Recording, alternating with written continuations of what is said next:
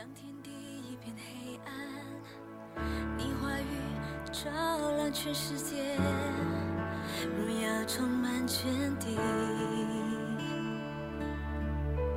当世界沉默无语，你将旋律放在我心中，我要永远赞美。亲爱的弟兄姐妹、各位好朋友们，大家好！今天我们进入到诗篇第八十九篇，要读的经文是十九到三十七节。当时你在意象中小玉你的圣名，说：“我已把救助之力加在那有能者的身上，我高举那从民中所拣选的。”我寻得我的仆人大卫，用我的圣高高他，我的手臂使他坚立，我的膀臂也必坚固他。仇敌必不勒索他，凶恶之子也不苦害他。我要在他面前打碎他的敌人，击杀那恨他的人。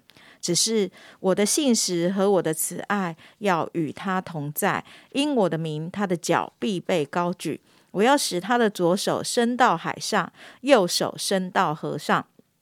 他要称呼我说：“你是我的父，是我的神，是拯救我的磐石。”我也要立他为长子，为世上最高的君王。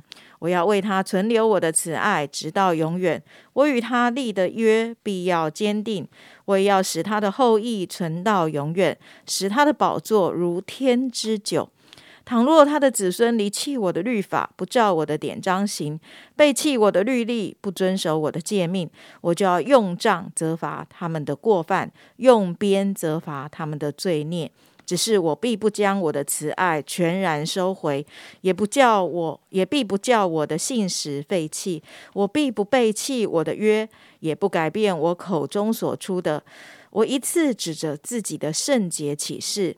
我绝不向大卫说谎，他的后裔要存到永远，他的宝座在我面前如日之恒一般，又如月亮永远坚立，如天上确实的见证。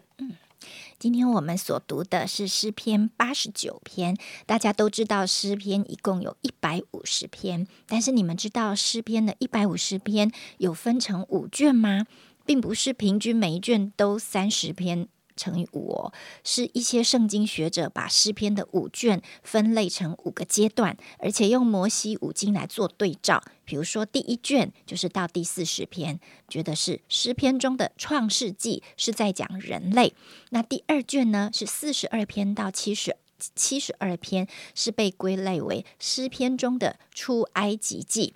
在讲救赎，第三卷呢是七十三篇到八十九篇，被称为诗篇中的立位记。那后面就可以推了，后面第四卷跟第五卷分别是诗篇中的民数记是跟生命记，而我们今天要读的八十九篇是第三卷的最后一篇，作者是以探或者是以探的后代。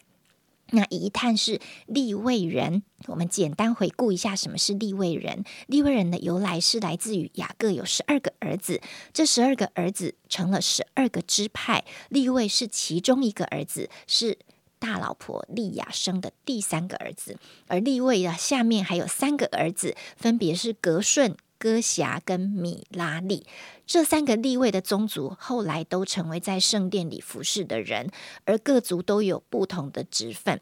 总之，立位后来的子孙都称作立位人。大卫的时代，立位人都被安排在圣殿中管理歌唱的事，一直到所罗门在耶路撒冷建造了圣殿，他们就轮班服侍。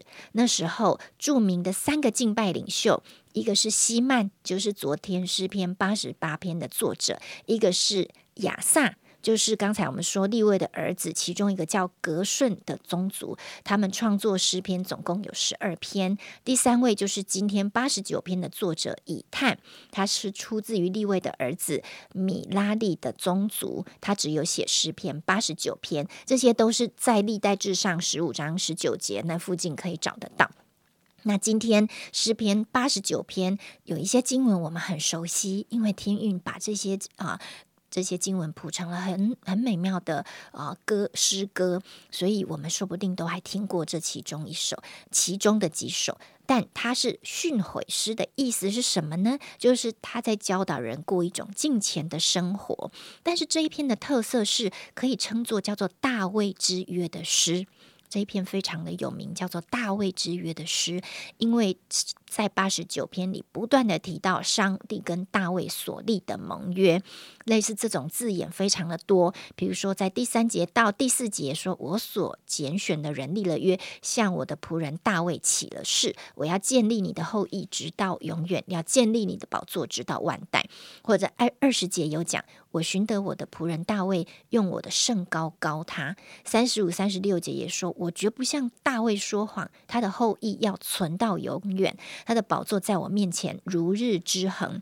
四十九节还说，主啊，你从前凭你信实向大卫立誓要施行的慈爱在哪里呢？作者不断的提起神跟大卫王之间所立的约，为什么呢？因为他要祈求神，为了这个约的缘故，眷顾他们吧。所以，我们如果从诗篇的主角，就是今天的主角是大卫，从他被拣选、被高立，并且承接神给他的应许，后来又王国分裂等等，我们用这个角度来读八十九篇的话，我觉得这是一个体会诗篇八十九篇很好的方法。不过，我们还是要把它分成三段，因为诗篇八十九篇非常的长，一共有五十二节。那拆成三段的话呢，大纲大概就是追溯。赞美神的慈爱跟信实，这在一到十八节。那第二个中间段呢，就是在讲神拣选大卫做永远的君王，就是刚才金姐帮我们读的这一段。第三段就是在跟神申诉了，为什么你弃绝大卫家呢？一直到后面。好，那今天我们就把重点放在中间这一段，从三十八节之后，作者一直求神眷顾他们，所以我们推测当时的背景可能就是在列王列王记下二十四章的巴比伦人。三次掳掠犹大国，掳掠了耶路撒冷城，每一次都掳走君王和国内的精英。而巴比伦巴巴比伦人在最后一次掳掠的时候，还把耶路撒冷城都烧毁，也把犹大国都灭亡了。所以，我们猜作者可能是在这样的背景下写这首诗的。好，最后三十八节到五十二节，他啊。诗人就问神说：“以色列还有未来吗？大卫家的后裔仍然可以坐在宝座上吗？难道耶和华违背了跟上跟大卫所立的约呢？耶和华，你仍然慈爱信实吗？”所以这样，我们就了解这个前情提要了，我们就能够读出八十九篇里面诗人的感动跟亮光。那我们今天要来回顾中间这一段，我们回想大卫的生平，他在做王之前，在他的原生家庭里是最卑微的小儿子，他的工作是牧羊。后来因为能够弹琴帮扫罗赶走恶魔，又战胜歌利亚，但是后面也并不并不平顺，因为被扫罗王嫉妒。躲避追杀，就开始逃难。那些逃难的岁月，他写了好多好多的诗篇。原本一群是地痞流氓的人，因为跟随他，就成为了勇士。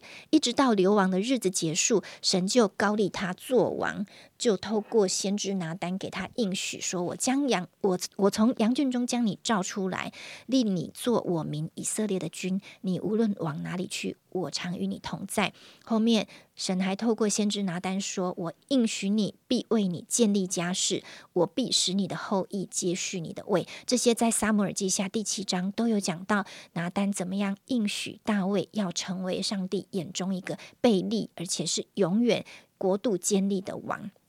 那么诗人在写的时候，我们可以感受一下，他完全进入了神给大卫王的恩宠跟慈爱中。所以你在念的时候，你真的好像可以感觉到诗人。了解那个神在跟大卫立约的那种感动，他仿佛可以感受到神对大卫的爱，还有后面为他建立王朝的心。那个建立家是不指不是指家庭哦，而是指大卫的王朝要世世代代掌权，就是大卫之约。因为这一份坚定的爱一直持续到大卫的后裔，还有后代的犹大王朝，所以诗人在圣灵的感动中，他感受到了神的恩高跟神的恩典。但是在三十八节之后，诗人的情绪转变了。在这一首诗当中，有很多的细拉，细拉这个词就是古代希伯来文音乐的停顿符号，让你默想，让你赞扬，好，让你停下来，就是一个过门的意思。所以诗人的情绪是非常的激昂，也非常的停顿，也非常的哦，有一种需要在那个跟圣灵相遇的当中安静下来的意思。所以我们在读的当中就感受到，他说：“但你恼怒你的受膏者，就弃绝丢掉他；你厌恶了与仆人所立的约，将他的冠冕践踏于地。”最后说：“主啊，你凭从前所立的。”那个信实向大卫所立誓要施行的慈爱在哪里呢？我们可以想象，诗人经历在被敌国侵占毁灭之后，他的眼睛看不见上帝应许的未来。但是整个曲调一转，最后一节又跟第三段落完全不同了。他在信心仍然说，在在信心中仍然说，耶和华是应当称颂的，直到永远。阿门，阿门。所以啊，我分享我最后的心得，就是当我们活在新月这个时代，我们知道大卫的子孙已经完全掌权了。因为耶稣基督他是大卫真实的子孙，他是最合法被神高抹的君王。今天我们在教会里住在耶稣基督里，我们都同样领受了从耶稣基督来的恩高，就是我们成为神的儿女，我们能够与神一同掌权。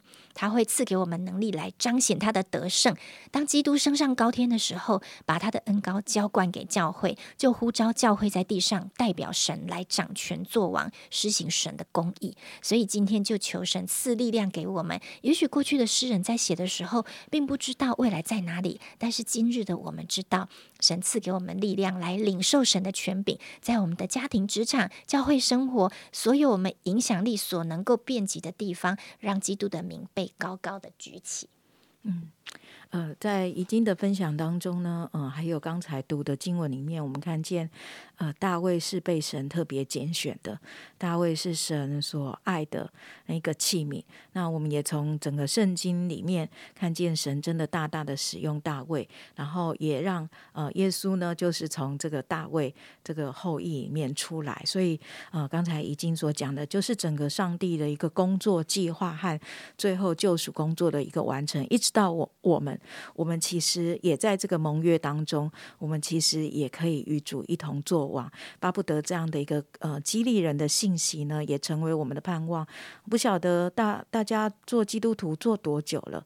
你是不是觉得做基督徒好像只是呃多一个呃来教会聚会啦，到小组呃参加小组一下啦，然后上上课程啊这样的一个生活而已？还是诶真实的我们看见神要使我们啊作王，神要使我们。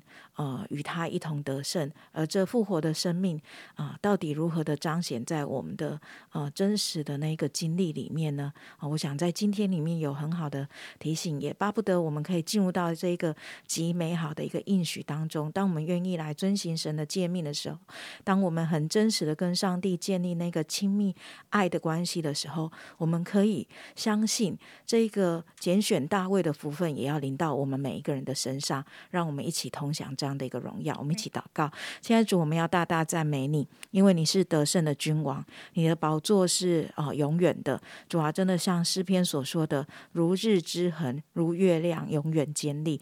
主，真的每一次我们看到太阳、看到月亮的时候，主啊，就帮助我们看见主啊，你是得胜的君王。主，我们也要与你一同得胜，好叫我们存着永远有盼望的信心来过每一天的生活，来面对每一天所要经历的挑。战圣灵大大充满运行在我们每一个弟兄姐妹和啊祈求你的人心中，让我们可以靠你得胜，因为你就是得胜的主。奉耶稣基督的名祷告，阿门。